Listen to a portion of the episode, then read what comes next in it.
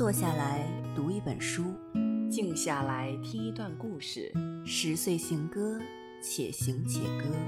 歌里在等，等你来贺。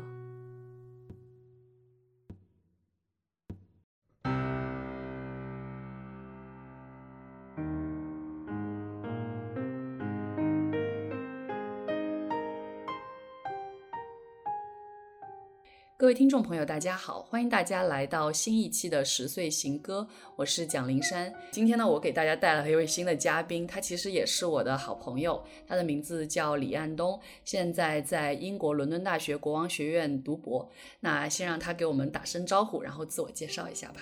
大家好，我叫安东，我现在在英国伦敦的伦敦国王学院读博士，现在正在写博士论文。然后我所在系叫做文化媒体与创意产业系。就这个系会比较跨学科，然后就是媒介研究、媒体与文化创意产业，还有博物馆研究等等各个方面都会涉及到。然后我主要的学科背景呢是传播学，还有媒介研究。我的研究也主要是从媒介研究的角度来考察啊记忆相关的问题。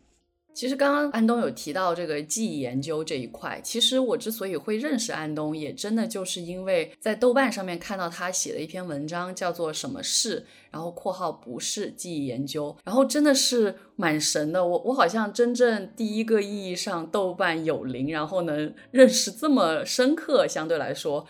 安东是第一个。看了这篇文章之后，然后我应该是鼓起勇气，就跟安东在豆瓣上面就聊了天，然后就觉得挺投缘的。然后后来我们又在各种会议上面有互相见到，然后最后加了微信。这个学术的缘分，就是学术友谊，真的还是挺长。长久的，然后也是一起参加了上一届的记忆研究协会的年会，然后是安东组织的，然后我就当了其中的一个 presenter。然后因为我这一年多以来一直在搞黄色读书会这一个读书会，然后安东也是参加了很多，然后也有领读啊什么的，所以我们真的算是这样的一个学术友谊，然后互相交流，然后也确实是因为我们共同的兴趣是记忆研究。今天之所以会有这样的一个访谈，其实最主要的是因为前几天安东给我分享了他在英国教中介记忆这样的一门课的一个感受。他说他是受我当时启发，因为我之前也教了一门叫东亚文学和电影记忆的这样的一个课。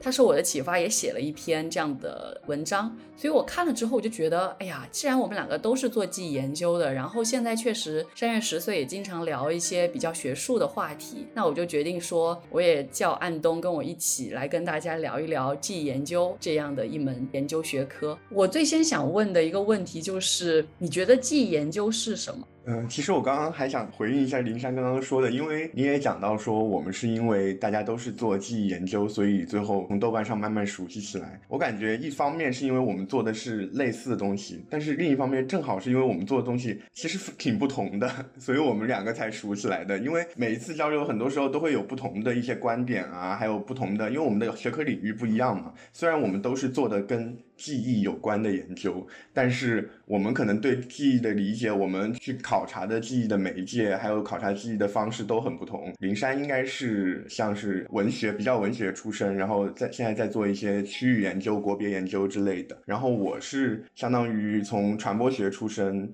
还有一些英国文化研究，还有就欧洲的媒介研究等等的这些背景，所以我更多的看记忆研究是从媒介的角度来看。然后灵山可能更多是从虚构文本，可能是小说啊等等各个方面，或者是电影文本啊等等这些方面来看。然后我就觉得要回到这个记忆研究是什么这个问题，就是像我刚才说的，就是你叫记忆研究的这个东西里面其实有很多各种各样的学科等等的参与，然后每个学科它对记忆的理解啊都不一样，所以我觉得更多的是记忆研究有我们只能找到一些共性，比如说我们都对过去感兴趣，而且我们对关于过去的叙事，过去怎么被带到现在感兴趣。然后我们有的时候可能对这个现在所阐述的这个过去如何影响我们对将来的期待等等这些时间性层面的过去、未来，还有现代之间的关系，还有这个叙事。过去的叙事、现在的叙事、将来的叙事的关系，我们可能是因为这些共同的兴趣，然后才对记忆或者是记忆研究这个领域开始感兴趣的。对我来说，我觉得是很难给出一个非常明确的定义，说记忆研究是什么，因为它本身就是一个非常宽泛的概念，包括记忆本身也是一个非常宽泛的概念。对，这是我的一些想法吧，很很难说我给了一个答案啊。我觉得其实刚刚安东说的这个是非常有道理的。首先，确实有学科的一些疆界，这个肯定是存在。但是，我觉得记忆研究很有趣的点就在于，它确实也是非常跨学科的。它可能最开始诞生于一些学科，比如说心理学，比如说社会学，比如说历史学这样一些基础学科。但是后来它就很交叉，然后有各种各样的学科去介入。比如说，像是记忆研究协会，它的官网上面就是安东之前跟我分享了一下它的一个定义，这里就列举了很多的学科，比如说记忆研究不仅依赖于心理学、社会学、历史学、政治学、人类学、考古学、哲学和文学研究等传统学科，也依赖于博物馆学、媒体研究、口述历史、遗产研究、档案研究和电影研究等相关的跨学科领域，同时还依赖于和技术、艺术、政治相关的专业领域。所以它确实是非常跨学科的一个存在。当然，我觉得其实虽然可能安东是做媒介，然后我是做文学比较多，但实际上我想说，我们两个虽然有学科的差别，但是很多的。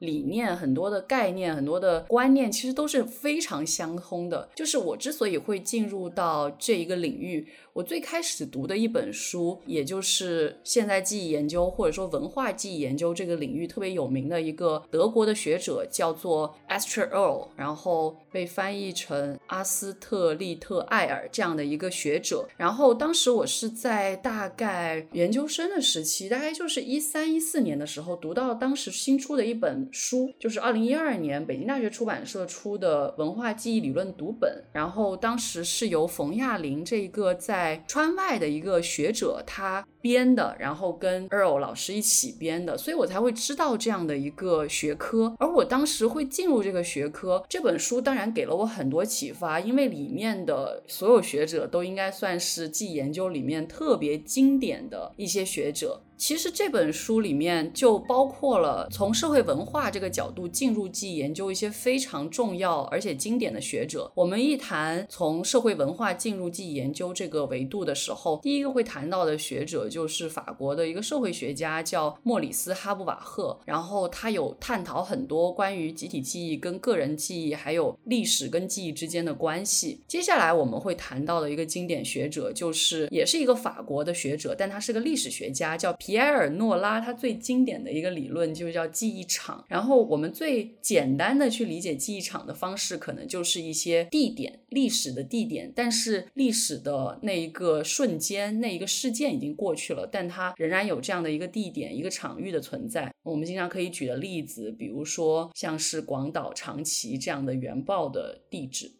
接下来，下一个很有名的这个学者，也是在这本书里面被包括进来的，就是杨阿斯曼跟阿莱达阿斯曼夫妇。然后他们是德国的学者，杨阿斯曼是一个考古学家，然后阿莱达阿斯曼是一个文学学者。然后他们有讨论文化记忆这样的一个概念，也是从他们那里开始，文化记忆这个概念变得非常的重要，然后也不断的兴起。然后之后才有了我们现在更加丰富的一个记忆研究的领域。我我一直刚刚强调的一个点就是，这是从社会社会文化的角度去进入的记忆研究，可能也是我跟安东比较专注的一个维度跟方面。但是，其实在我学习记忆研究的过程当中，还有从这个心理学的角度进入记忆研究的，然后。最有名的学者当然就是大名鼎鼎的弗洛伊德。然后我之前学到的东西，我们会也会读拉康一类的这些学者。其实我自己的研究里面有很大一部分是跟创伤，就是 trauma 这个词相关。所以从心理学的角度去进入记忆研究，也是我自己会研究的一个方向。但是相比社会文化这个角度，其实我读比如说精神分析跟心理学的这种相关的论著还是稍微少一些。所以我觉得。就是这让我感到我们俩其实还是有相通之处的。包括我刚刚提到这个 Esther Earl，他后来我进入到他里面讲到的一个很重要的理念，就是也是这个安东他教的这门课 Mediating Memory 这个 Mediating 这个词的一个我学到的来源，还有 Remediating，然后翻译的。方式就是中介化跟再中介化，然后我觉得也是很有趣的一些概念，我们接下来也会继续的去提到它。其实这就是我自己进入记忆研究领域的方式，我不知道安东是怎么进入到记忆研究这个领域当中的。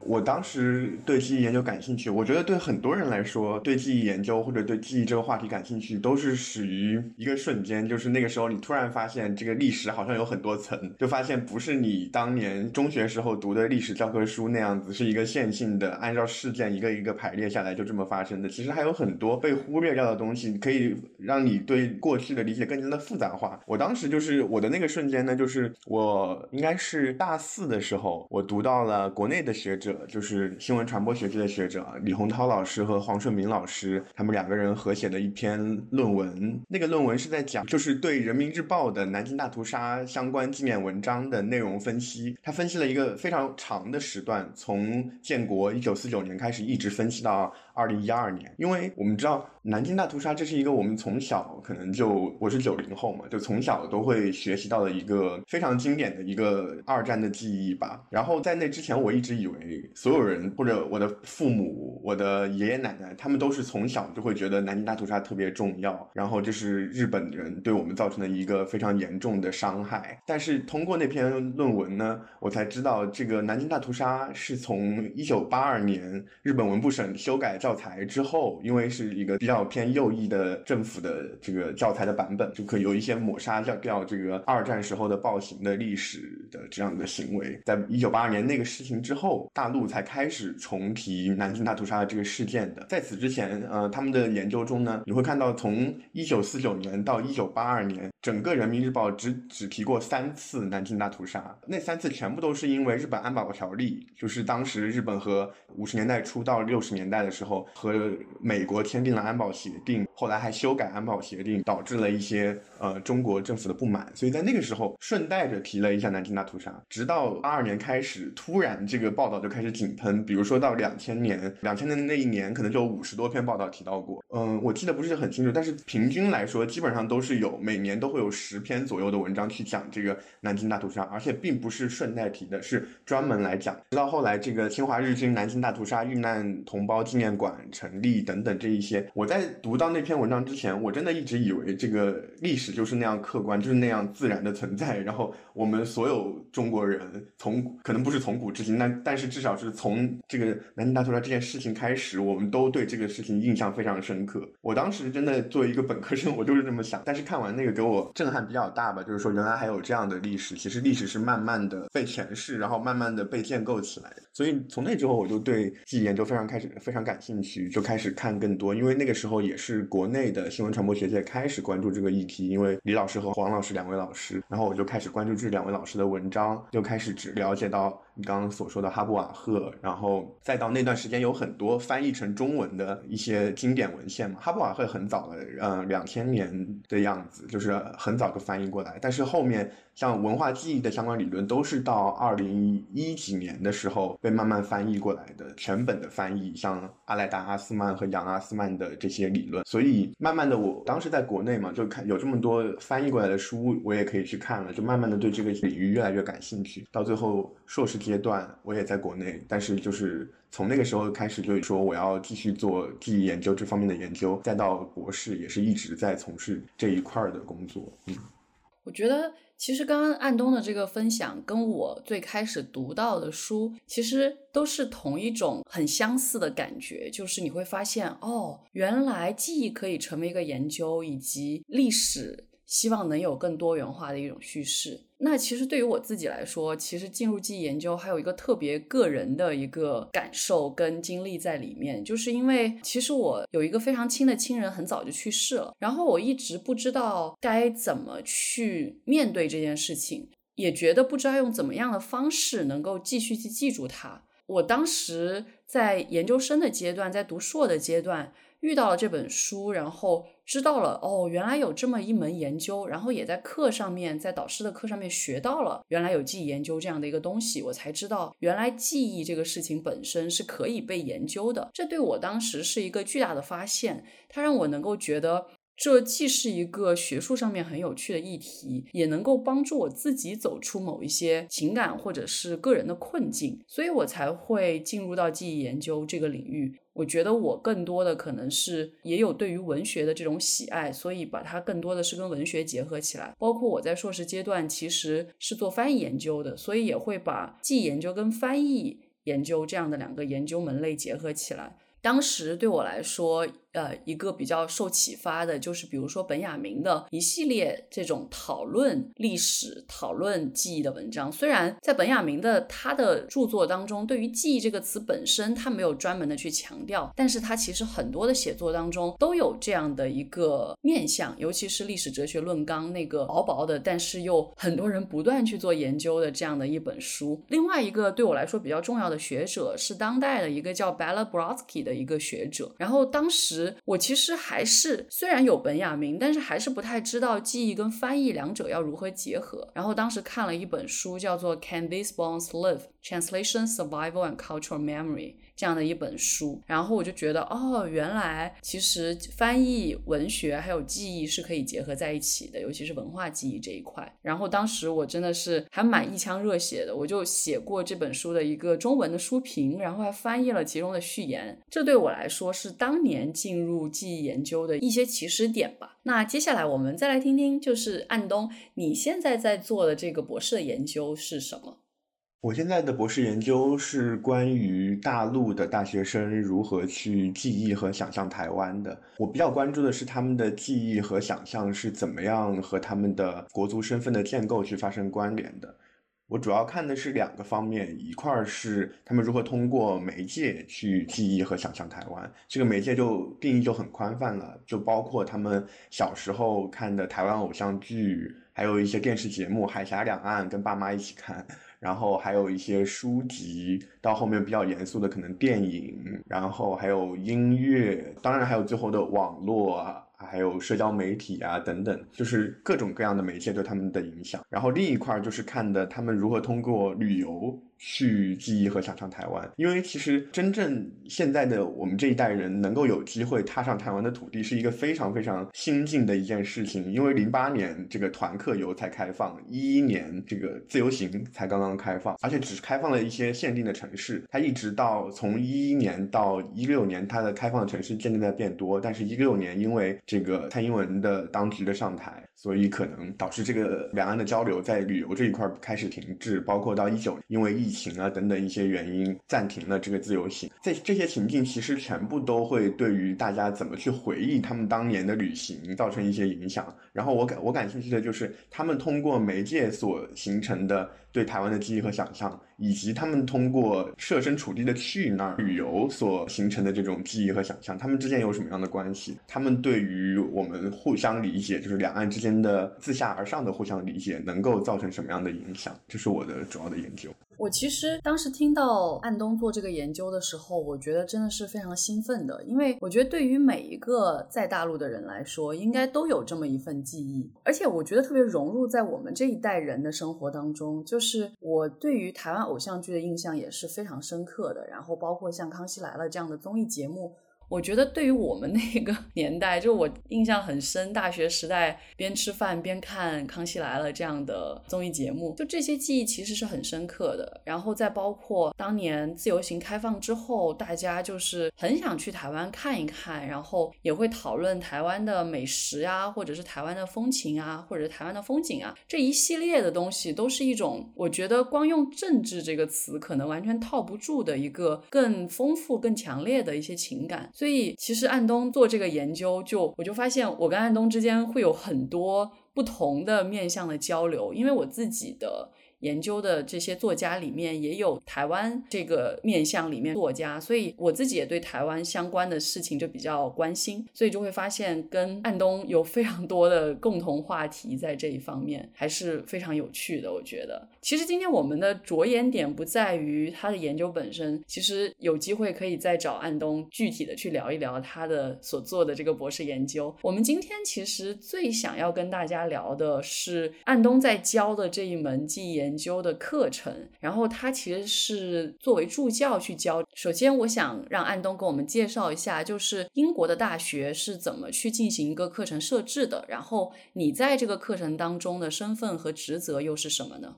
我觉得我只能代表我自己的这些经验啊，因为可能不同的学科它有各自的这种安排的方式。我们英国的人文学科主要是分为两块，一块是讲座课，就是 lecture，这种的话就是非常通俗的，就是老师讲，然后学生听的那一种，一般是由老师来上，就是一些 professor 那些教授们来上。然后另一块呢是 seminar，就是研讨课。研讨课呢，这个分情况呢，一般来说，如果是硕士的研讨课。一般都是老师来教，但是如果是本科生的研讨课的话，一般就是我们这些助教来教的。因为没有拿到博士学位的助教是不能直接带硕士的研讨课的，只能起一个辅助的作用。然后研讨课呢，更多就是说在讲座课上。学生们学习了讲座课的内容，然后读了这一周的这些文献之后，老师会给你们布置一个讲座课的活动，然后还有讲座课要讨论的问题。讲座课上呢，大家就是去讨论这些问题，然后去进行这样一个小组的讨论啊、活动啊、课堂整个的讨论等等。因为我教的是一门本科生的课程，所以我就可以去全权负责整个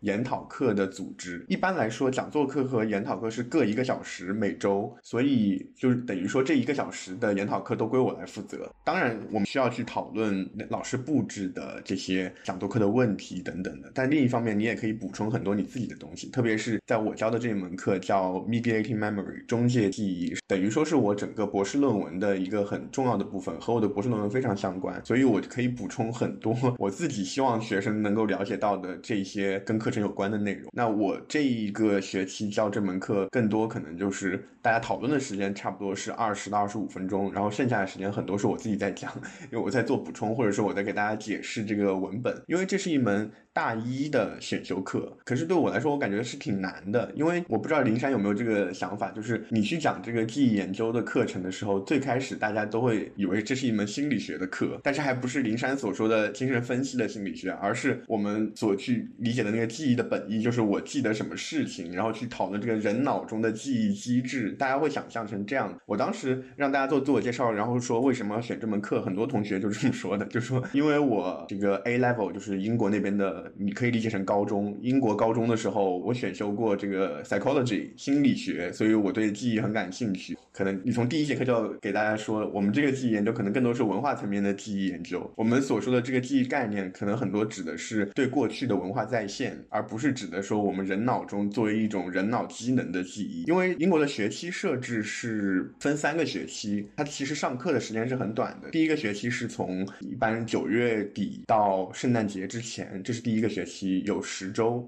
上课，然后加上中间还有一周是 reading week，就是阅读周是没有课的，所以就是是一般是十一周的学期。然后第二个学期是从一月份开始，然后到复活节之前，复活节一般是四月中旬，所以这是第二个学期，也是十周。第三个学期呢就没有课。一般来说，如果是硕士的话，那第三个学期是给硕士生写硕士论文的。本科的话，我也没有在英国读过本科，我其实也很好奇，英国这个第三个学期的本科生是要来拿来干什么的？可能是也是在写作业或者在做阅读，我我真的不是特别清楚。但是我总体的感觉是，英国的课真的很少，可是他每一门课可能要需要学生投入的会比较多，因为他每一门课每周都有两个小时，除了你听完课之后，你还有讨论，讨论还要你事先做一些准备工作，然后说一些可能跟记忆本身没有太大关系，但是跟这个课程比较有关系的，就是我发现因为。我也教了三年这个讨论课，我发现因为研讨课的这些任务大部分都是不算到学分里边的，也就是说你其实准不准备。学生来说，你准不准备都可以。那有些学生可能一开始的时候还会很认真，但是后面他们慢慢意识到，哦，这个不算分，我也不一定非要做这个东西。包括研讨课你不来，其实虽然有些老师会签到，但是我其实觉得是。就是你学生作为大学生你自己的责任，你如果不来的话，我也没有办法去勉强你。我只可能更多是关心你是不是有什么问题。如果你不来的太久了，对，主要是这个样子。很多时候到后面，大家的就会会发现，大家参与这个课前活动的 激情越来越少，然后你就得想各种法子。特别是你当当你在后半学期第六到第十周的时候，发现老师布置的这个任务非常难，非常花很多时间的时候，你就要想，一定不会有太多学生做。那这样子，我要怎么去讲才能让学生都能？参与进来，这时候会花很多你自己的功夫。其实刚刚。安东分享这整个教课的一些经验的时候，我其实觉得美国也有比较相似的状况，就是美国的这个课程的安排一般也是所谓的，就是当然我不知道其他学校怎么样，在 UCSB 是有所谓的 lower division 跟 upper division，就是大一大二叫 lower division，然后大三大四叫 upper division，然后这样的一个分类的原因是因为大一大二其实学校会比较鼓励学生去修一些所谓的这种。概论课，然后到大三、大四再去参与更多的研讨相关的课程，然后可能是比较专门的一些研究的课程，所以大家的选择会。蛮不一样的。其实有些大一、大二的学生也会跑来选这种所谓的 upper division 的课，他们觉得比较有趣，然后可以参与讨论，而不是总在听一些讲座，可能会觉得没那么有趣。所以虽然它有这样的一个设置，但是学生还是可以很自由的去选择，而且有时候跟授课的老师去商量，也可以帮助他们去决定要不要去选择这样的一些更多研讨的课程。那我自己在教的这门课，其实我不是助教，而是老师。在美国，其实每一个学学生吧，基本上都会当助教，尤其是如果你在公立学校，然后没有那么多的奖学金的话。但是当你进入所谓的博士候选人阶段，就是通过 candidacy，就一般可以自己教课，但是也一样，就是我们只能教本科生的课程，因为我们没有拿到博士学位。呃，所以我教的这门课程就是本科生的一个课程，然后我也是完全自己设计的，就是我对记忆研究感兴趣，然后我平常研究的更多是文学跟电影，那我就是通过文学跟电影去教这样的一个记忆研究。另外一个我觉得比较有趣的点就是，我没想到英国的课程也是十周一学期，因为就是我们这边是所谓的 quarter 制，就是 semester 制是我们在国内比较常感受到、接触到的一些就是学期的这种建制，然后可能有十从十四周到十八周不等吧，但是 quarter 制也是一样，就是。只有十周，但我们的十周是有比较完整的三个学期的十周，当然也有所谓的夏季学期，夏季学期就是更短，就是只有六周，然后也是有些学生来上，有些学生不来上，然后可能形式会更多样一些，所以也会有这样的一些区别在里面。我是觉得这一切都挺有趣的，就没想到能在这个方面能撞到一起去，更不用说就是我记得安东有在文章里面写到一句话，就是教完课最后发现。投入最多、最有激情的是老师本人，我觉得这个真的很正常。就是我也是常常特别纠结，就学生不读 reading，然后来了之后不参与讨论，就是他把研讨课本来的一个希望全都给丢掉了。这个时候我有时候会很苦恼，我当然会设置一些作业去让他们。去鼓励他们，甚至强制他们去读 reading。其实这个 reading 不是说不算分的，都是算分的。但是仍然有学生会不读。那除此之外，我能做的其实也很有限。还有一种方法，就是在课上会问一些更泛的问题，这样他们就算没有读过那些文章，也多少能说点话。这是两个特别就是妥协的办法。我其实更多的也会很欣喜，如果有那么几个人，他们愿意读这些文章，然后真的愿意从文章里面找出一些观点来跟我讨。讨论，那我会真的很开心，而且我真的做研讨课的时候，我会非常鼓励大家要讲话。就是我只是一个协调的角色，我希望更多的是大家去发表自己的观点，然后能够有所激发。因为我自己上课的感受就是，我觉得只有我自己想过，然后说出来的观点，我才会记得最牢。而老师说的东西很容易就会忘掉。所以对于这一点，我真的也是心有戚戚焉。然后也是一个，我觉得作为老师可能要不断去思考，然后为之奋斗的事情，没有什么特别好的解决办法。要慢慢的去摸索这样子。我其实还想问一问一个，就是既研究之外的这样的一个问题，就是我们都是在疫情之下在教课嘛，然后我想问一下，就是疫情对于你教课的过程有什么样的影响？我的这三年教课的经历，正好是经历了从没有疫情一九年的时候，然后二零年疫情最严重，开始转线上，还有最后的这个二一年，就现在疫情稍微缓和，线上线下开始结合。所以我最开始的时候是纯线下的教学，第二年的教学是纯线上，今年的话是我带一个线上班，一个线下班。如果要说疫情的影响，我觉得最直接的影响就是这个线上教学的模式，今年感觉特别深，因为两个班是连着上的，我。上完第一个班，赶紧就跑去另一个教室上下一个线下班的，就感觉他们参与互动的这个程度完全不一样。一方面就是线上的学生吧，很多可能就是把 这个摄像头就关掉，然后我在第一节课可能会说一句，然后第二节课可能说几句，但是。按照经验，我后面就想着说算了，到后面大家我的命运就是看着一个个名字，然后没有头，然后我来讲，已经习惯了。再加上后面在提问题的时候，可能一般来说主动回答的线上要主动回答的人就会少一点，也不是少一点，基本上是没有吧。所以基本上线上的我的模式就是。我们到这个整个教室，就是整个课堂的讨论的时候，我就会直接点人，就是点组，因为我们是用的那个 Teams，Microsoft Teams 这个软件，它是有那个可以分组。现在的线上的教学软件应该都可以分组了，所以我就直接按照小组，第一组你先讲，第二组派个代表来讲，这样，不然的话没有人会说。当然，这个可能跟这个现在还在上线上的学生有关，因为现在在上线上的学生很多还是东亚背景的学生，所以总的来说，他们可能不太喜欢讨论，或者是不太习惯这种模式。然后线下的话明显会积极一些，因为你是面对面的嘛。其实我感觉他们是会有这样一种尴尬的，这种尴尬更加的大，就是当你不说话的时候。所以有的人可能就觉得受不了，一定要说话。但是我觉得在线上的时候，很多时候大家就 一直这么沉默下去了，就好像大家比较能够容忍这种这种行为，所以线下的讨论会好一点。还有一点，但是呃，我觉得线上会比较好的是线上可能出席率会高一点，线上很方便，大家就直接在可能自己电脑面前、书桌前就直接点个键就进去了。但是在线下的话，你你还得那么远，可能住很远，还得跑来学校，然后那么早上起床什么什么的，各种方面就来的人会相对来说少一点，缺席的人，然后请假的人，家里有事的人就会变得比较多。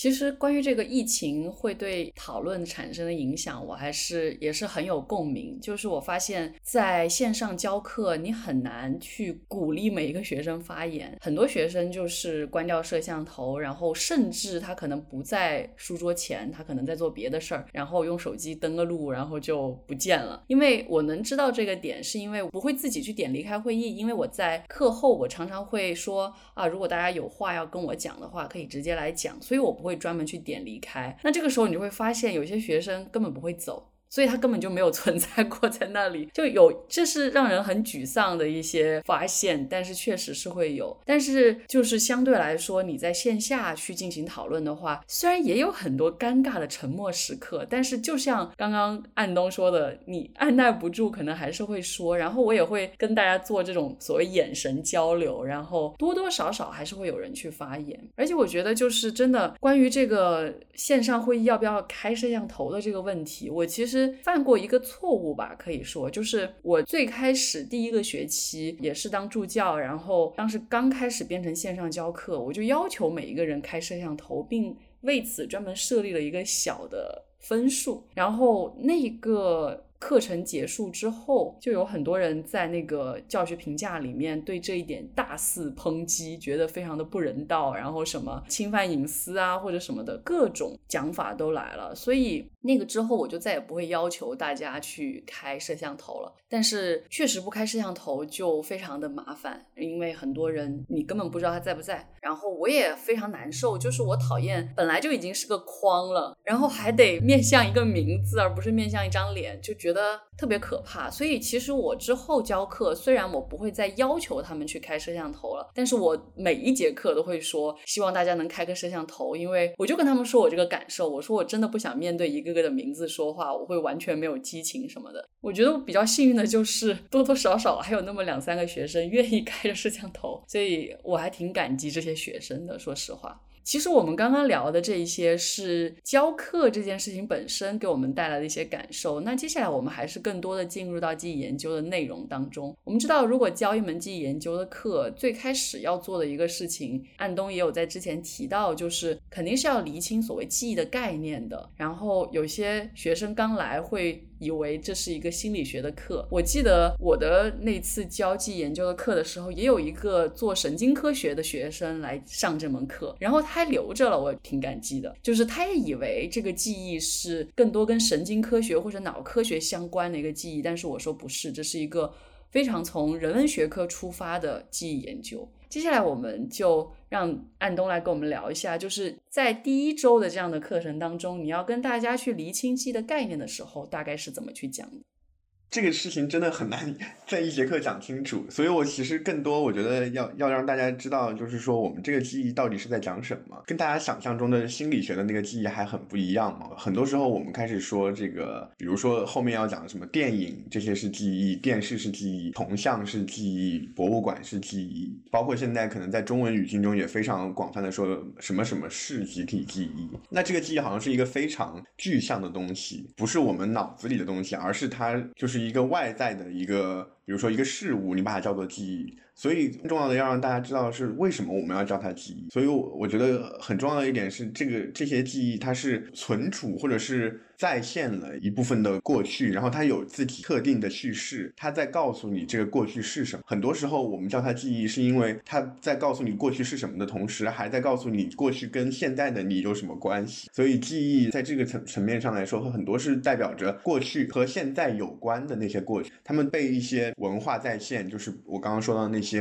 不同的媒介形式被他们带入到当下的讨论中，然后在当下有，所以我们把它叫做记忆，因为它不只是一个跟我们无关的过去，通过这种不同的媒介的这样的一种机制，它可能会跟我们当下的一些话题，或者是跟我们对于过去的一些怀念产生关系，所以我们能能够叫它记忆。在这个基础上，我其实跟学生说的就是说，你们理解记忆，你们就从文化的层面上去理解这个记忆的概念，就是说跟我们文化身份、跟我们个人的集体身份有关。的，并且是对过去的一些文化再现，我们都可以把它当成是记忆。然后在另一个层面上，还有一些承载记忆的物体或者是什么之类的这些东西，记忆技术，你都可以把它当成是把你个人的记忆外化保存的一个手段。我觉得可能从这个角度上来说，能更更加清楚为什么这些叫记忆。而且我觉得其实很重要的一点，我一开始第一节课没跟他们说，但是我最后一节课跟他们说了，就是说你得知道什么不是记忆。这样子听起来好像很多东西都可以跟记忆有关，但是我们原则其实很清楚，一个是过去和现在之间的关系，还有一个就是说跟你的身份认同之间可能会起到一些就是形塑你身份认同的这样一个作用。我觉得这个是非常关键的。那除了这个之外的，你到底能不能叫记忆？你可能就要问问自己一些很多各种不同的问题，就说说不定你不用记忆就可以理解这个事情。不用这个跟记忆有关的理论，你就可以去理解这个事情呢。如果你用记忆这个词去说它，反而造成了更大的困惑。你跟别人说的时候，别人说：“哎，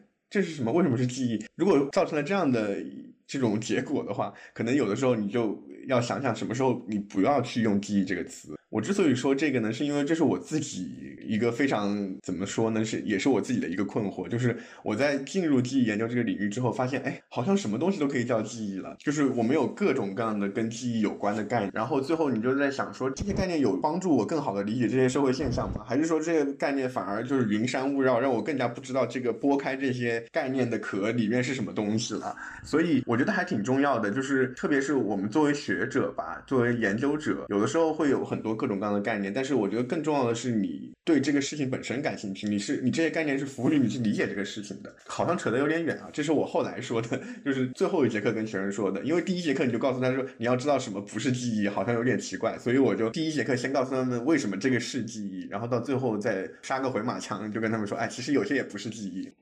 对，我觉得这个逻辑还是非常对的，应该要最后做这样的一个强调。我觉得对我来说也是教课上的一个启发，因为我在第一节课的时候，其实跟学生说的是一个特别个人的方式去进入。我是想说，如果大家愿意的话，可以跟我分享你觉得重要的一个记忆，你就会看到非常非常多不同的分享，有一些是非常开心的美好的记忆，也有一些是比较创伤型的记忆，然后有一些可能是非常个人的，然后有一些你会。会发现是跟这个集体、跟这个国家，以及包括他移民到美国这样的一些事情相关的记忆。然后通过这些，我就会把那些就是记忆当中的一些基本关系跟大家去进行一个小小的说明。比如说，记忆跟创伤之间的关系是什么？然后记忆跟历史之间的关系是什么？然后不同的一些记忆的词汇，比如说什么是 remembrance，什么是 memory。以及包括记忆的政治，就是可能在不同的地方，对于一个记忆的形塑是不同的过程，就是会把这些大概念通过他们的个人故事，然后传达给他们。我也不是很强求，就是给一个特别严谨的定义，因为就像我们最开始说到的，记忆研究这个东西其实是很难去定义它的。那这些关系也是有很多很多学者写过的，所以你也不可能三言两语把它讲清楚。但是我觉得重点还是希望能够让大家感受到。记忆研究不是一个高高在上，好像啊我要坐在教室里面才能讲的东西，而是一个可能在我们生活当中的事情，然后跟我们自己是有所关联的。所以这是我进入这个记忆研究去教学生的一个方式。其实我印象还很深刻，因为我当时教这门课的时候，我第一反应就想到一定要让安东帮我看一下我的这个 课程大纲。然后我当时就有点纠结，就是入门的这个文本到底选哪一篇，因为有太多太多可选的了。然后我们刚刚提到的很多学者，他们其实都写过相关的内容，但是最后我还是在跟安东商讨之下，决定用 Esther Earl，就是我们不断提到这个学者，他写的一些关于文化记忆最基本的一些讨论，然后里面涉及了就是像记忆是什么，为什么我们要记忆，记忆跟忘记又是什么样的关系，各种各样的这些基本讨论，然后我觉得还是比较有效的，就是因为这些东西没有那么学术，它没有到概念的层面，更多是通过一个对于这些。基本的观念，我们日常就有的观念的一些更多的讨论，然后举一些例子，所以还是比较成功的一篇文本，我自己觉得。然后不知道安东对于这件事怎么看？对我印象特别深，就是我们那时候聊这个问题，我记得当时我们是在讨论它有两章，到底选哪一章是吗？就是 Astrid L 那一篇，我们的观点还是挺一致的，因为其中有一章是在讲记忆研究这个研究领域的学术史，它其实讲的非常学术，里面有很多概念啊等等的，但是它其实就是一个比较线性的学术发展。其实刚刚林珊讲那一系列，从哈布瓦赫到诺拉，然后再到阿莱达阿斯曼和杨阿斯曼夫妇，再到后面的这个。跨国族的记忆，或者是跨文化的记忆等等这些新的。发展另一章呢，就是就记忆来谈的，就是说到底记忆为什么重要，什么是记忆，然后记忆和遗忘等等这些东西。所以可以说，一个是学科导向，还有一个是这个话题导向的。我觉得我们两个的意见都挺一致的，就是当那当然是话题导向的，就是因为我们教的这一门课不是说要让所有学生都说大家都来当记忆研究学者吧。所以其实对很多人来说，你了不了解这个学科所谓的它的学科历史，其实并不重要。而且其实对学学科历史，我感觉你也得持一个批判的态度，就是它到底是不是这么来的呀？从文化记忆研究的角度，他们有自己的文化记忆研究这个领域是怎么发展的这一套叙事。可是你如果从别的角度，从社会学的角度去看，哈布瓦赫只是被拿过来用了嘛？哈布瓦赫在社会学也有他自己的脉络，他当时提出这个集体记忆也有自己想要这个辩护的东西。因为当时哈布瓦赫是图尔干的学生嘛，图尔干大家知道他可能是一个偏集体导向的一个社会学家，他更多是讲强调这个集体的共性。当然，我这是一个。非常泛化的这个描述啊，并不是说他就是那样子一个偏执的，可能只注重集体，但是更多他是在讲集体仪式，还有这种集体身份等等这些集体层面的这种社会学议题。那么当时其实，在那个时候是社会学刚刚要建立的那个时候，大家都有众说纷纭，百家争鸣嘛。其他有一些反对这个涂尔干这一派的人就会觉得说，记忆它就不是一个集体的东西，它是一个非常个人的东西。还有包括这个认知 perception 等等这些，他们就拿。这些来举反例，就说你看这些就不是集体的呀。所以当时在写这个集体记忆之之所以为什么哈布瓦赫要研究记忆，很大程度上他是在反驳这个，他是在说不对，我的老师是对的，这个记忆它本身也是集体的。所以他是在这个脉络下去说的，包括他后来跟其他人的一些学术上的争鸣啊什么的。当然这一块其实放在 After L 他的这个学术脉络的梳理中就不重要了，就是更重要的是他发现了记忆这个东西，然后记忆这个东西就被后面的人不断的阐释。但是在那个时候呢？来说，其实记忆他更感兴趣的不是记忆，而是这个社会。就是说，这个社会是集，或者是他更感兴趣的其实是集体。他想要说的不是说记忆是集体的，他想说的是你们以为它是私人的，但是其实它都是集体的。就是他想证明这个私人的记忆其实也是集体的。我不知道这么讲是不是有点绕啊？但是它核心关切的不是记忆，而是集体，这是我中心想要说的。对，然后就回到我们刚才说到的那一点，就是选择文本上来说，我们觉得，嗯，可能我我觉得我跟林珊的观念也是差不多的，就是说，嗯，既然你们。是对记忆感兴趣，然后来选择了这门课的话，那可能我们就针对记忆这个话题，去围绕记忆说一些大家更容易理解、更加直接的，不需要再回到那个学术脉络中去的一些更加直观的一些结论或者是观察，对这些学生来说更有意义。所以我们当时都是觉得说要选择这样一个章节。其实我当时在自己的这个教课中，我也有在吐槽这一点啊，因为我没有办法决定 readings 这些阅读材料是导师决定的。我觉得他选的阅读材料也挺好的。第一周的他选择的是 Joan God Hansen 的 Media and Memory。这本书呢，其实我觉得还挺好的，就是它既有这个学科的介绍，也有关于记忆议题的介绍，而且它非常平易近人，本科生比较容易能理解，就讲的非常简单。他选的那个章节里面还是有很多，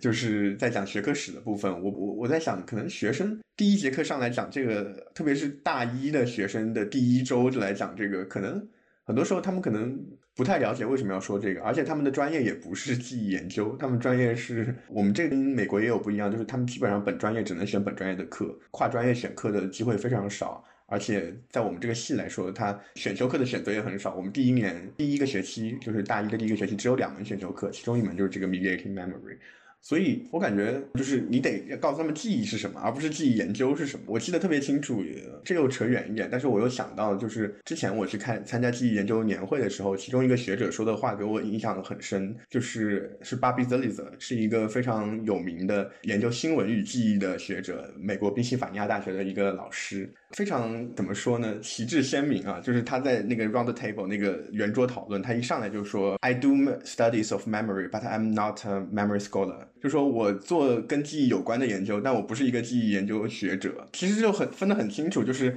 记忆研究和与记忆有关的研究，它其实就是在说，我不是你们那一派要捋下来的那个 学术脉络中的人。我是因为我对记忆感兴趣，我是一个媒传媒学者、传播学的学者。我对记忆感兴趣，是因为它可能对我也解释传播问题有关。那当我觉得它对解释这些传播问题没有关的时候，我就可以不研究它了。我就觉得这一点也是对我启发挺大的。就是你作为一个学者，可能更多是你要问自己最感兴趣的是哪里？你真的是感兴趣的？是记忆这个本身，还是说你想透过记忆这个工具去看真正感兴趣的那些东西？比如说这个社会，比如说其他的一些社会关系等等等等。我觉得这个还是挺重要的，而且也是回到那里来说，就是如果你真的觉得记忆这个东西已经不能解释你想你感兴趣的现象了，那你可以完全不得不谈记忆了。对我来说是这样的。其实我对这个问题还是有一点点保留。我在第一周的时候还是讲了一些记忆研究的学科史，因为可能对我来说这还是重要的，所以我还是讲了。但是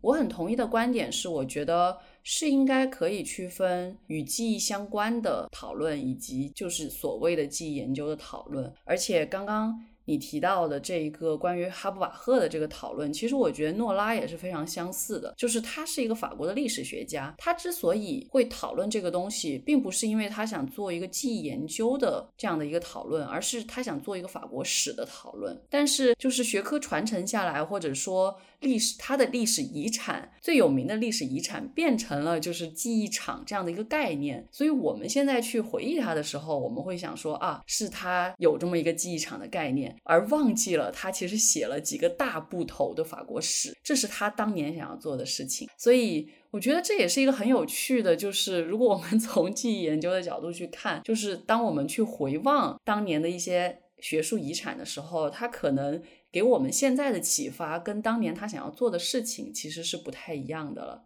我觉得接下来还有一个比较重要的概念，我想要讨论一下，就是什么是中介化，因为这个是你的。这个课程它的一个题目，所以想说能不能跟大家聊一下。中介化这也是一个非常非常大的问题了，因为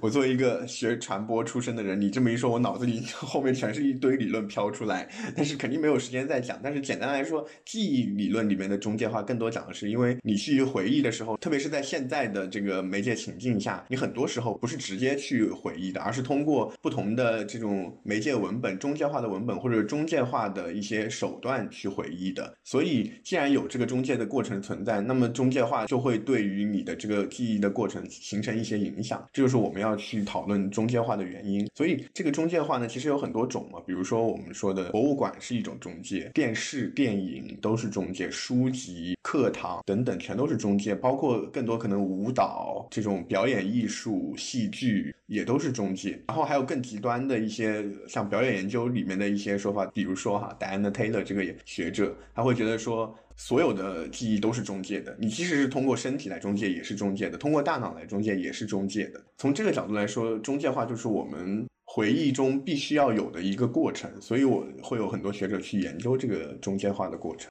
我再追问一句好了，另外一个大概念是那个 remediation 再中介化，那这两者之间又是怎么样的关系呢？如果在那个 Astrid L 和 Anne Rigney，就是他们两个是最早把这个在中介化概念和中介化概念引入记忆研究领域的学者，他们两个看来的话，那就是所有的中介化都是在中介化，因为我们所有的文本全部都是被中介过很多次的，所以在中介化简单理解就是它的字面的意思，就是。不断的中介，不断的中介，而且不断的中介是被不同的媒介中介的。比如说，我们讲很简单的一个例子，就是我课上也举到了举过的一个例子，就是我们知道那个那拉氏皇后断发的这个例子，就是乾隆的第二任皇后，她在一次他们出行的时候，把自己头发剪断了，然后剪断头发在当时其实是意味着就是国丧，就是他的皇帝死了，他皇后才能剪发，皇帝就大怒嘛，后来就是把他相当于就是没有废后，但是就是后来毁坏了。很多的关于皇后的一些画像啊、记录啊，基本上在最后那个清史稿里面就只有一句话去讲这个事情了。所以，我们说这里是第一是就是一个再将再中介化的过程吧。就是首先，档案对这件事情的再中介化，第一手档案对它的再中介化已经被抹去了很多了。这个事情本身呢，又是一个非常有意思的事情。到后面就会出现更多这种流行文化对它的再中介化。但正是因为档案的缺失，那就给人以以更多的这种现代的或者是有一些浪漫的一些想。象啊，或者是大家都会去猜为什么会断发啊，然后这后面就有更多不同的再中介化，包括琼瑶的小说《还珠格格》里边它有。好，小说又被拍成了电视剧，电视剧里面又有一个视觉的在中间话，到底会怎么拍？等等，包括刘恋子的小说啊，《如懿传》啊，里面到后面《如懿传》也被拍成了电视剧，就是这里面又包含了不同的媒介形式的在中间化的特点，视觉的，然后文本的，还有一些各种各样的，这就是一个在中间化的过程。然后对于学者来说，他感兴趣的也就是在这个过程中不同的媒介文化、不同的媒介形式，然后不同的历史时代中在中间化是怎么发生的。当然，如果你要再追溯的话，我们也。可以讲到在中间化更早的提出这个概念的人，但是我可能觉得可以说这个概念被用到自己研究中的时候，已经跟原来的概念有一些挺大的差别了。对，其实我确实没有探究过在媒介研究当中这个中介化跟再中介化的概念，但是。我不得不说，就是看记研究当中，不管是对于文学啊、电影啊，或者是其他的艺术形式的讨论，这两个词真的是出现频率之高，就是处处都是。然后，确实也是一个对于我来讲很基本的一个概念，在文学领域经常提的一个词叫做 representation，就是再现。这个东西其实就是你对于一个历史的一个反应，它写成了一个文学作品，或者它拍成了一部电影，这些其实都是 representation，都是再现。按照刚刚安东所说的这个中介化跟再中介化，其实你也可以这样去理解，就是他对于历史的一个中介化或者是再中介化。包括刚刚安东举到的这一个例子，接下来我们要讨论的，我觉得很大程度上都是基于这个中介化跟再中介化所产生的各种各样的什么什么记忆。最开始我觉得就是还是按照安东所教的这个课程的脉络好了。最开始教的是这个铜像 statue，或者也可以翻译成雕像吧，它的一个所谓的记忆。然后与此相关的，我们经常提的另外一个词就是 monuments，纪念碑，其实也有很多纪念碑记忆。那我想问问，就是安东对于这一块有什么想跟大家分享的？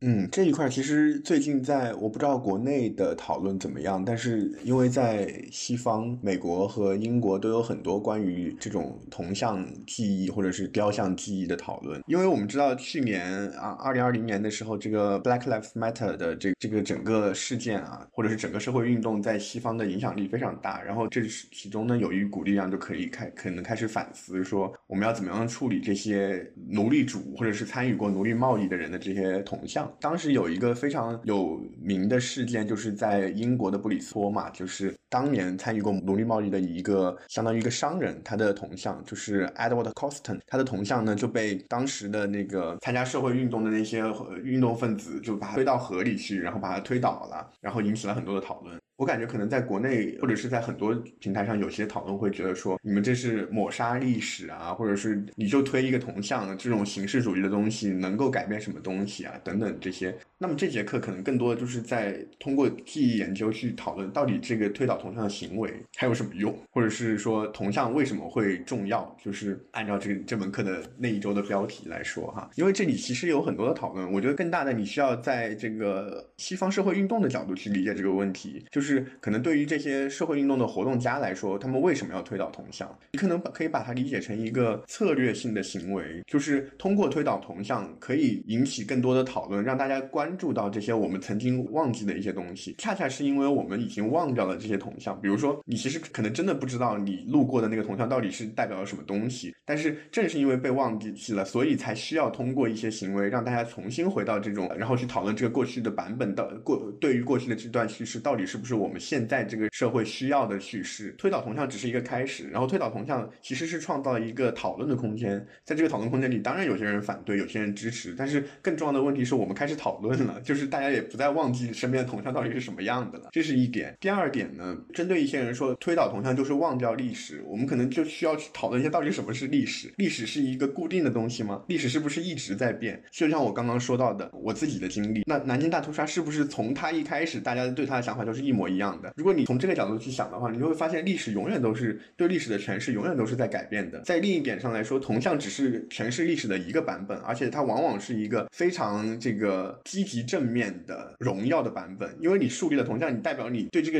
人物的评价是正面的嘛，所以你去推倒铜像，你只能说你是反这个版本的历史，你是在创造新的历史，然后你是在去辩论这个历史的意义，并不能说你就是去有一个这个很客观的具象的一个历史两个字在那儿，然后你把它给抹去了。历史不是这样的，历史永远是一个动态，所以我其实那一节课就是想要传达出这个意思，因为这也是我觉得记忆研究能够对这个现时下这个讨论所做出的一个贡献，就是说这个记忆或者是历史，或者是我们对过去的态度，永远是在不断的变化之中的，所以没有一个终极的所谓唯一的历史，历史永远是 debatable 的，是可以讨论、可以辩论的。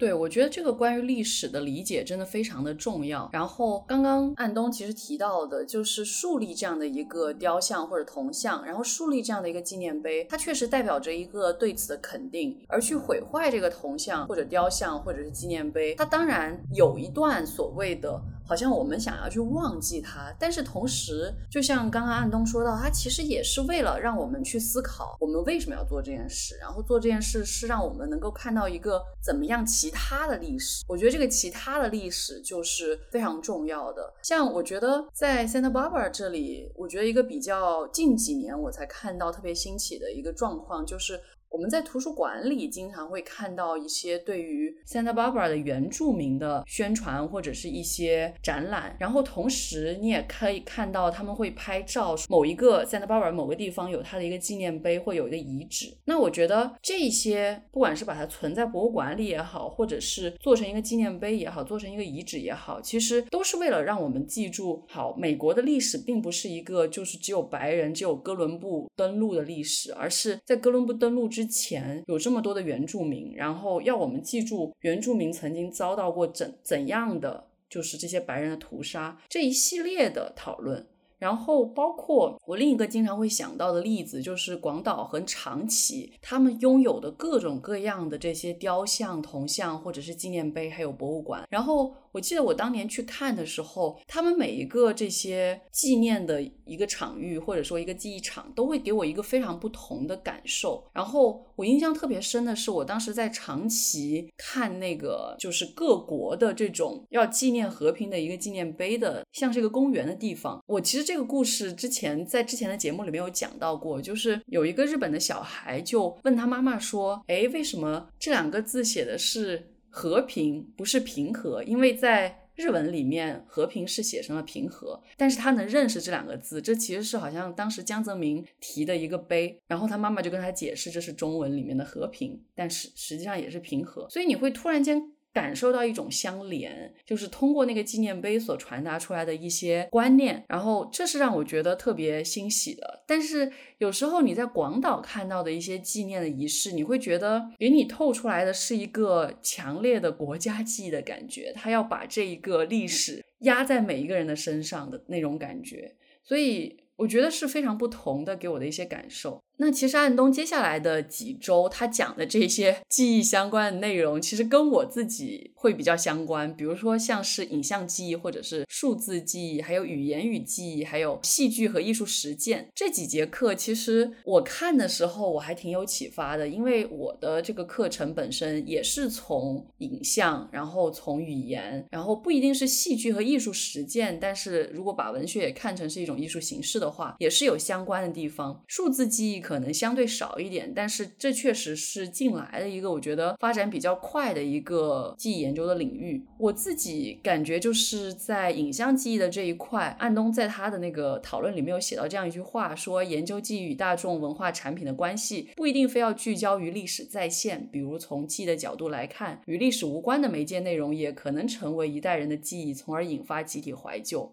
我其实读到这句话的时候。我会想到，就是有时候影像记忆可能会扭曲掉原本的事情，然后大家记住的反而是那个影像本身，而不是当年到底发生了什么。我觉得这样的例子挺多的，我就不一一列举了。但是有时候相反的是，当某一些历史事件不可言说的时候，我们反而通过影像的记忆，让一些人记住了这样的一个事件。它其实不一定是历史的再现，但是是一个非常重要的所谓记。住这样的一个形式的表现，因为在我的课程里面也会提到这些相关的内容，所以我在看到这个的时候，我还是觉得挺有共鸣的感觉。然后至于语言跟记忆，我其实很好奇，就是在安东的这个文章里面有提到语言间跟语言内这样的一个关系，我其实 读完了还是没搞懂是什么意思。对，所以我还蛮好奇，就是安东会有什么样的一个想法。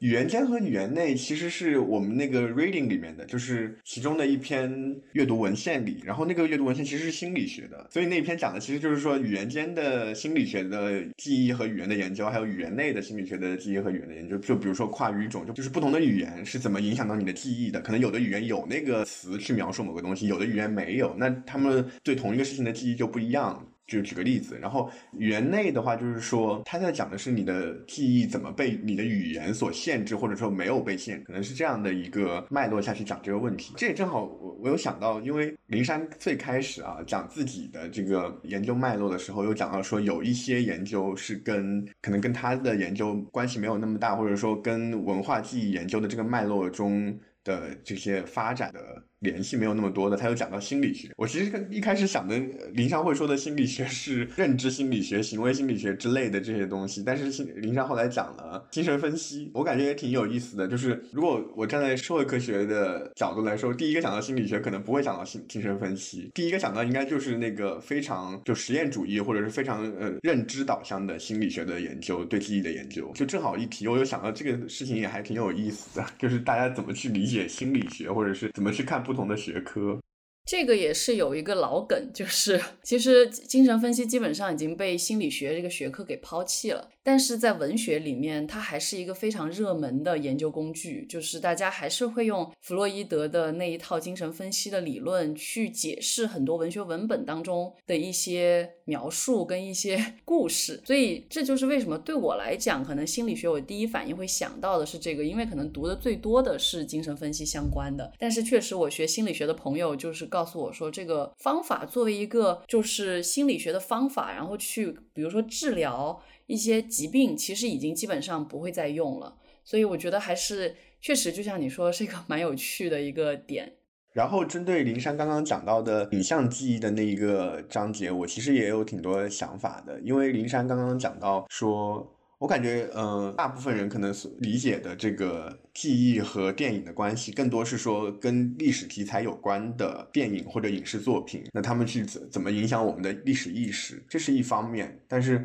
呃，我当时就林珊引我的那句话的时候，我其实想的更多的是说，我想告诉学生，除了直接跟历史相关的历史剧之外，其实。电影或者这些流行文化产品可以很直接的跟我们的记忆发生关系，就是说我们小时候看过的那些跟历史没有关系的，但是成为我们一代人回忆的那些电影、电视剧等等这些这些文化产品，到后面可能会成为一个文化怀旧的一个资源。比如说我自己做的研究，我会讲到这个台湾偶像剧，那么去。通过回忆台湾偶像剧是怎么跟这个现在台湾和大陆之间的这种两岸的关系的发展啊等等相对应起来，这个历史或者这样的你这样的很私人的观看台湾偶像剧的过去是怎么被理解？当时的内容放到现在来说，可能有的人说啊，好像当年好脑残啊等等。那这个脑残在回忆中又是怎么被理解的？怎么你怎么去让这个所谓的脑残的回忆或者羞耻的回忆对你来说，对现在的你来说变得有意义？其实会有很。多种不同的方式去解读，然后这也就说回来说到那个林珊讲到的说电影对历史的再现，它到底会怎么样影响我？可能有的人说，就是一方面它可能让一些不可言说的事情可以被影像给捕捉到。然后另一方面，可能它会不会传达一些错误的观念？这就是说，为什么我们需要文本以外的研究？我们需要一些访谈，或者是这种更加直接跟读者或者是跟观众对话的。在这个层面上，可能只有这些研究才能解答这个问题了。就是到底大家是怎么去看历史？大家通过看历史剧会形成什么样的观念？这也是很值得讨论的问题。我觉得这是这真的是一个互相拉扯的过程。就是一方面，我觉得大部分的观众都会知道说这是假的嘛，就是拍戏嘛，但是。另一方面，其实你的很多的对那个时代的想象都被这个给框限住了。比如说，我们看了很多宫斗剧，我们会觉得说，当年真是，哎，这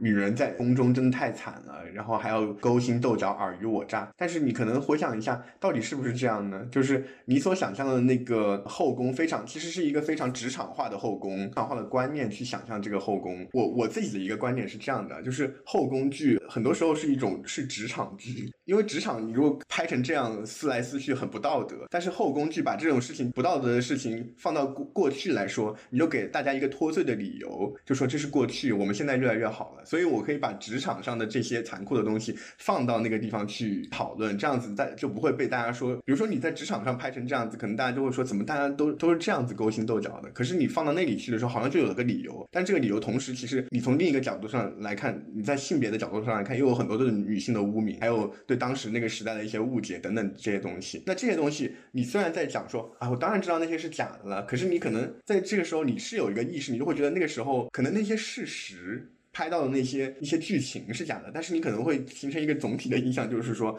那个年代的后宫就是这个样子，就是这么乱，对吧？但是我们看一些，如果历史学者，比如讲这个事情的时候，比如说前段时间比较爱看 B 站的那个毛戈平老师 来讲那个后宫的一些历史啊，他在 B 站上也有账号，然后他就讲到这个，就说其实站在历史学的角度上说，其实清这个清代后宫是非常和平的，就不会有这么太多这么尔虞我诈，因为他有一套非常严谨的或者是非常规训的那种制度，关关于升迁啊等等各个方面，这样子让这个后宫。比较安宁，这就这就是我在讲的，这是一个拉扯的过程。一方面的确大家都知道它是假的，但另一方面其实不经意间你会形成对那个时代的一些印象，形成你自己的历史意识。这两个之间是有一种张力的。怎么去理解？怎么去知道这种张力呢？很多时候你还是得要去做受众的研究，就是你可能不能从文本中看出来这些，你必须去问大家，在这种访谈中你去知道他们到底怎么想。对，我觉得这确实是一个特别有趣的方向，然后也应该要去关注的一个方向。往下走，我们可以把安东教这门课程的最后一点先提到前面来说，就是后人类这个话题。其实说实话，这也是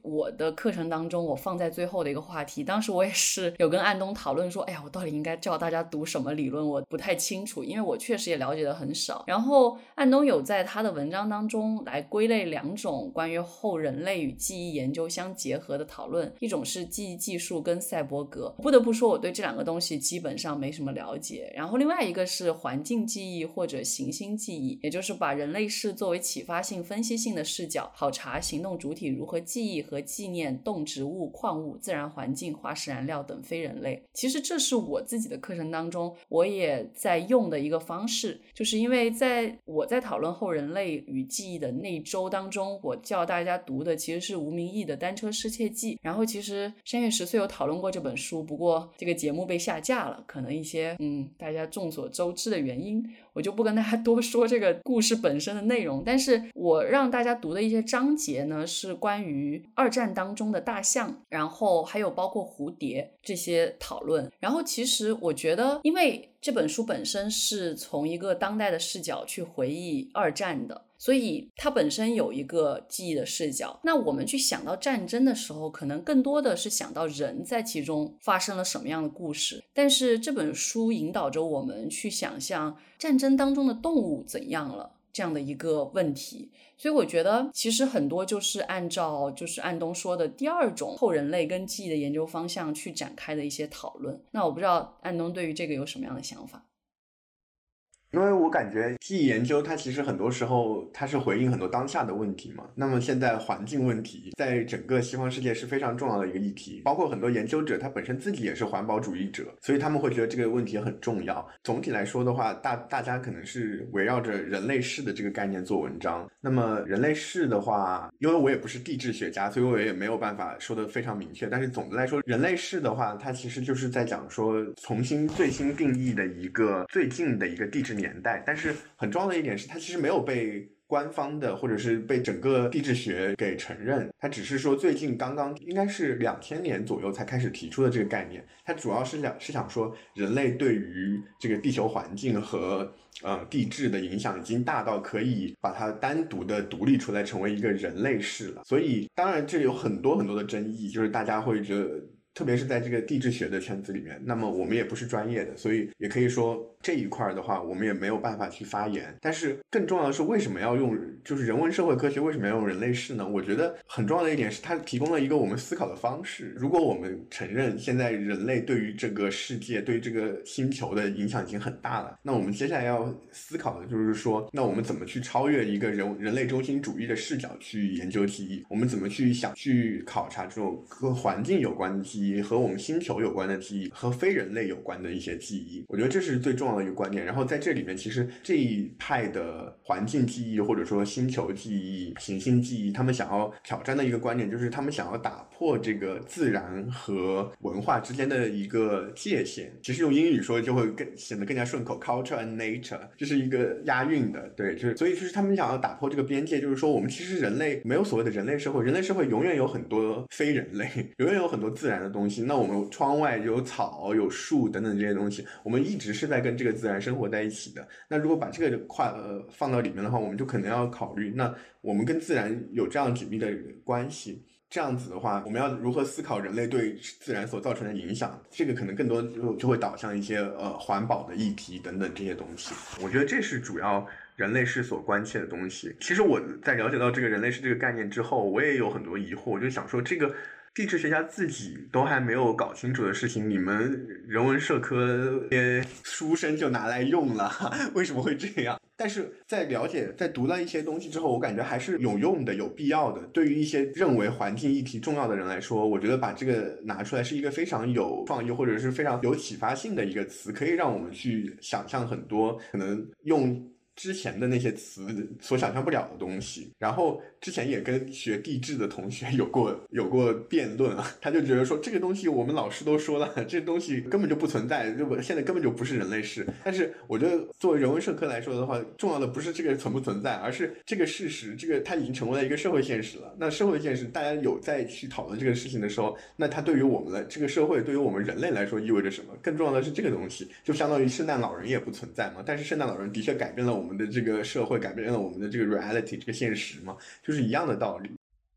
对，我觉得真的是挺有趣的一个方向。然后我也有兴趣去了解，但是确实现在了解的还不够多。不过最后我想讨论的就是安东这门课程当中的一个话题，应该是我特别 关注的，因为我自己本来也是在做战争相关的这样的研究。那这一节课是关于非暴力和和平的。我在这一段的描述当中读到了一个我觉得真的特别有趣的观点，就是说安东有说到研讨课的讨论问题是为什么人们难以记住非暴力抗争与和平运动。在备课过程中，我发现了另一个有趣的现象：当代社会往往需要通过纪念战争来呼吁和平。就是我觉得这确实是一个现实。当我们去看很多的所谓的和平博物馆，其实它都是战争博物馆，它可能甚至也命名成了战争博物馆。但是它在战争博物馆里面想要传达的理念，仍然是说我们要去避免战争，要呼吁和平。但是我真的觉得，确实是有这样的一个事情存在，就是。我们常常通过纪念战争来呼吁和平，不知道安东对于这一块有什么样的想法？其实这一块对我来说是很新的一个东西，我大概知道他在讲什么，但是我不是很了解这种和平记忆啊等等这块的话题，所以在备课的时候，我当时。我们老师就是上这门课的是我的导师，然后在他的那个讲座课上有一个课件里面就讲到说，该是日本的一个组织，他列出来一个全世界各地的和平纪念馆。我们老师就说，哎，那你们点进去找找看自己的国家有哪些和平纪念馆。然后我就点进去看了一下。中国可能有七八个吧，然后我浏览一下，发现基本上全是纪念二战的，不是纪念二战，那也是纪念别的战争的。所以我就当时我就是自己的疑惑，我就说它不是和平纪念馆吗？为什么我点进来发现全是战争纪念馆？但是当然是以战争的名义去呼吁和平嘛。我就觉得这个事情挺有意思的，就是当时我在问自己，我说那我能不能想象一个不讲战争的和平，就是如果不通过战争去纪念和平？脑海里在想这个问题，因为我们这一节课其实有很多跟艺术相关的讨论嘛，我就在想艺术会不会有一些什么新的启发？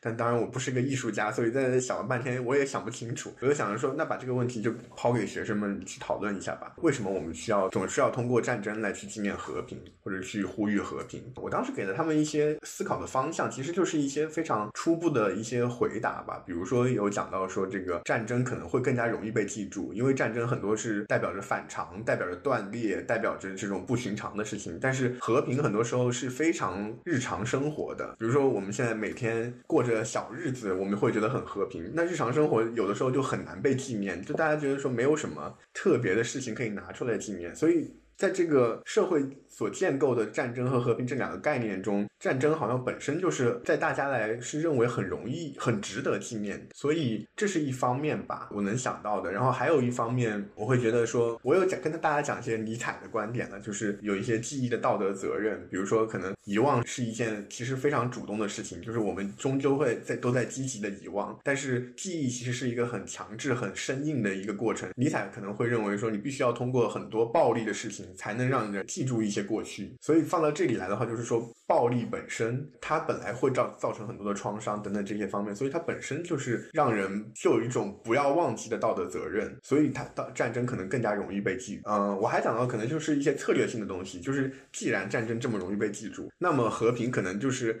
想让大家记住和平，就是要诉诸这些更加容易记忆的这些点，所以大家会依靠战争去纪念和平。那么从这个角度来说，说不定这个事实就是我们需要靠战争去纪念和平，它不是一个坏事，它可能是一个有的时候说不定是一个策略性的，是一件好事，或者说至少是一个中性的一个事情。我其实就是抛出很多问题给学生，因为我自己没有答案，我觉得这个不是专门研究这个领域，我很难给出答案，所以我就给了很多不同的观念给学生，然后就让学生自己去讨论。其实最后我们的讨论也没有太多在讲这个，大家更多去讲那个非暴力抗争去了，因为那一块可能是大家比较熟悉的。我刚刚都说了，我自己去想都想不出来怎么样不靠战争去纪念和平。那学生在那儿研讨课的时候就更加难了。对我其实挺好奇的，就是那林珊你是怎么看这个事情？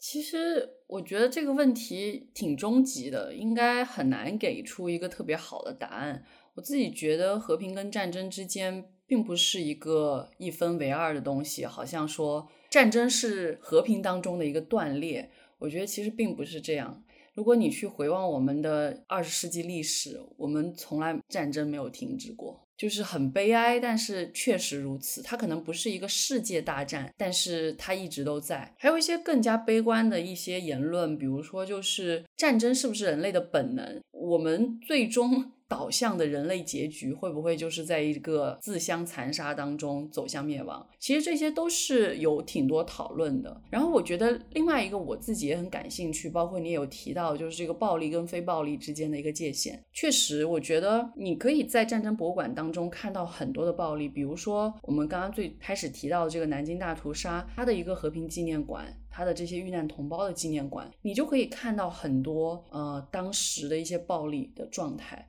那当然，我们去展示这些暴力，并不是说我们要去重复这些暴力，而是要用一种就是特别可能很简单来说，就是刺激感官的方式，让你去知道这件事情有多么的糟糕。希望你不要再重复它。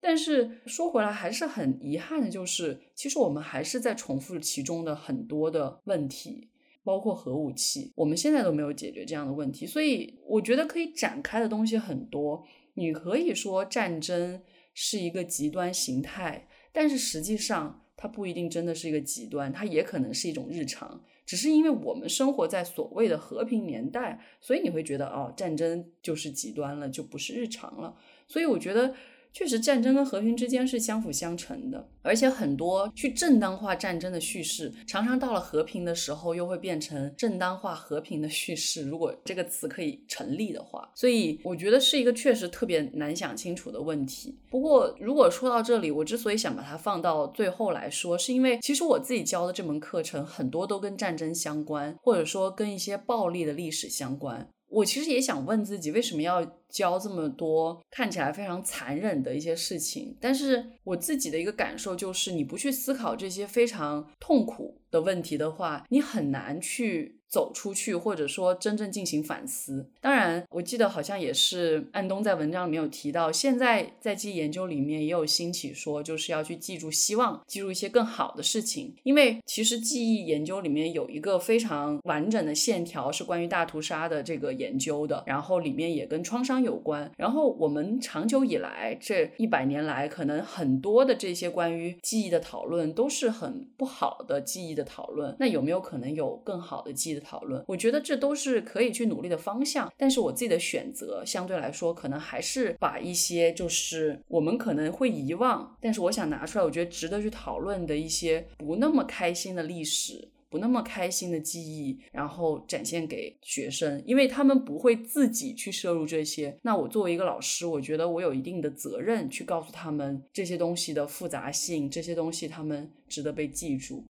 我觉得云山刚刚讲到一点特别好，就是我自己一直在想的，就是我们做记忆研究到底对什么样的过去感兴趣？我觉得更重要的就是又回到我最开始为什么会对记忆研究感兴趣来。我觉得永远我们可能都是对那种被压抑的或者被遗忘的过去更感兴趣。记忆研究的魅力就在这里吧，就是让给你呈现这个历史的多样性，然后把那些可能已经被。沉到海底，已经被蒙上很多灰尘的一些那种过去的片段给打捞起来，然后去思考这些片段到底对我们来说有什么意义，或者我觉得很多时候可能不用直接去思考有什么意义，你把光把它打捞起来这件事情本身就已经给大家很多耳目一新的或者是新的思考了。我又想到我自己的一些想法，因为灵山也写了自己的授课的笔记，就是东亚记忆研究课程的随手笔记，然后其中有一章里面也是在讲到口述。史，我就想到说，其实口述史在很大程度上，也就是它的意义就在于它本身，就是把这些事情给说出来，然后让这些人可以，虽然是还是通过研究者的笔可能，但是他们可以通过这个来说话，让你知道关于过去其实是有不不一样的知识的。因为我看到灵山他有讲到口述史的那时候，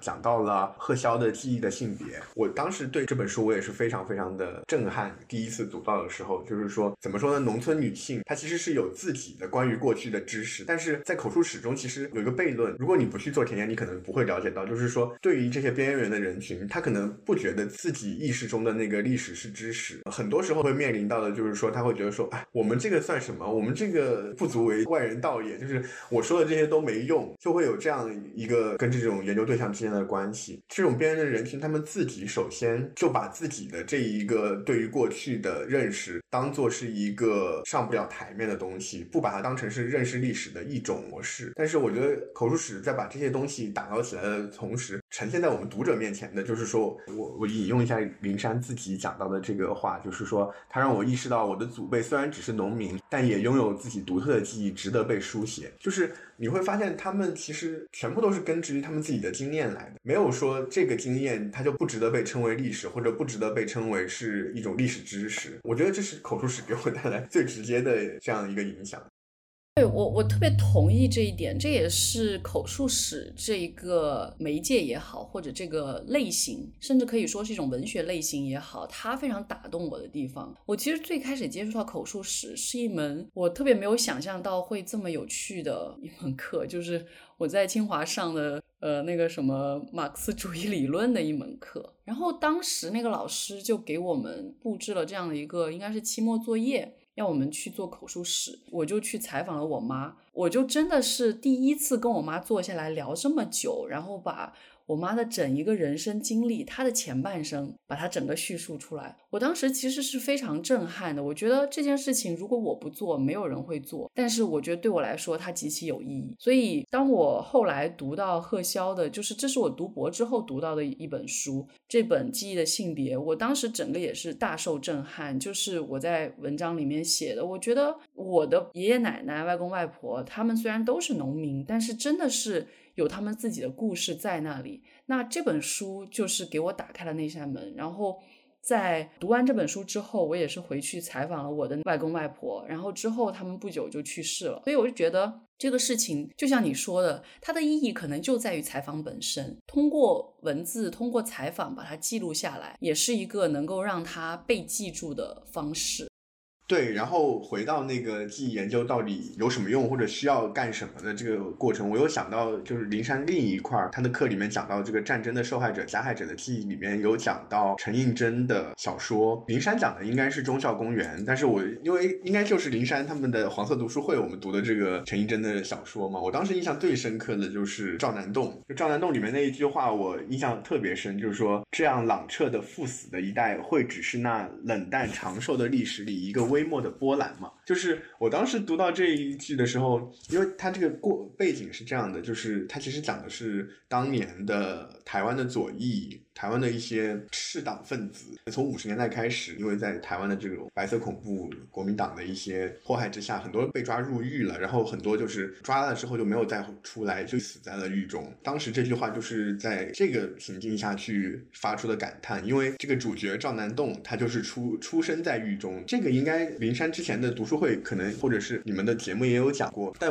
对于我来说，这个和记忆有关的，就是我想到记忆研究，很多时候就是出于。非常情感性的，出于你这种对于这些不该遗忘的这种道德责任的这种感召，就是你看到这样的句子，你会想到说，其实有很多被压抑的记忆，它不应该被忘记的。你拿陈应真或者拿被遗忘的台湾左翼历史去看的时候，我自己的感觉是，台湾左翼其实为了台湾，或者是说为了整个这种东亚的民主化进程，或者为了反抗国民党的这种独裁的压迫，它其实是出了很大的一份力的。但是到最后，现在回过头来的时候。台湾的左翼好像被变成了一个非常贬义的词，至少它在岛内变成一个很贬义的词。但它当时的历史的复杂性，整个就被遗忘掉。而且他们当时是真正的有很多人入狱，真正的有很多人在老死在监狱中，真正的有很多人可能是直接被处刑了。但是这些记忆好像现在在台湾都没有了，有的只是说好像是统和独或者左和右，左右直接跟统独挂钩在一起了，好像这两个东西就是 完全无法分开的。但是这就是为什么记忆研究重要吧，就是你至少你要走入那些记忆中去，走入这个历史的复杂性中去，然后你才能知道其实还有那么多我在我学到的历史，在我刻板印象的过去之外的那些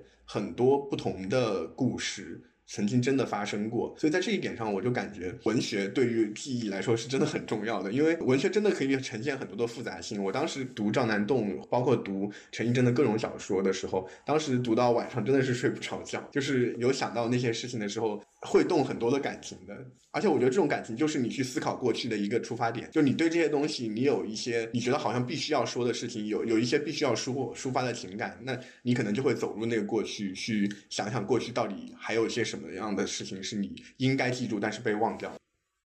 其实我觉得刚安东说的这些，真的就是文学的作用所在。虽然文学有可能它是虚构的，但是它可能通过这种虚构，告诉了你一种文学的真实，然后这些真实可以。产生某种共鸣或者某种激荡，然后让你能够去思考更多的什么。所以我觉得我自己在教这门课的时候，其实渐渐的会感到一种道德责任。我刚开始觉得教的时候好像，哎，怎么没有那么多？我觉得需要，虽然教的都是很可能很不好的一些事情的历史，但是我并没有觉得那么情感上受震动。但是我确实也是教到第三周的时候，就是讲这个战争的这些记忆的时候，感受到哦，其实我还是有一份道德责任在的，而且这份道德责任不是简单的一个国足可以去概括的，而是。我们怎么能够看到一个真的是他者的历史，然后那些被压抑的历史？其实这门课教到最后，我自己确实也是会有一定的责任感，然后希望自己能够通过文学、通过电影这样的一些媒介，让学生了解到至少是记忆的重要性。至于记忆研究，如果他们有兴趣去进入，那当然好；如果没兴趣，其实也无所谓。对我觉得我们今天聊这么多，其实想跟大家传达的，可能也是一个记忆的重要性。其实说到后来。就越来越变成了我们应该怎么去看待历史，然后怎么能够看到历史的一个阐释的多元性这一类的问题，我觉得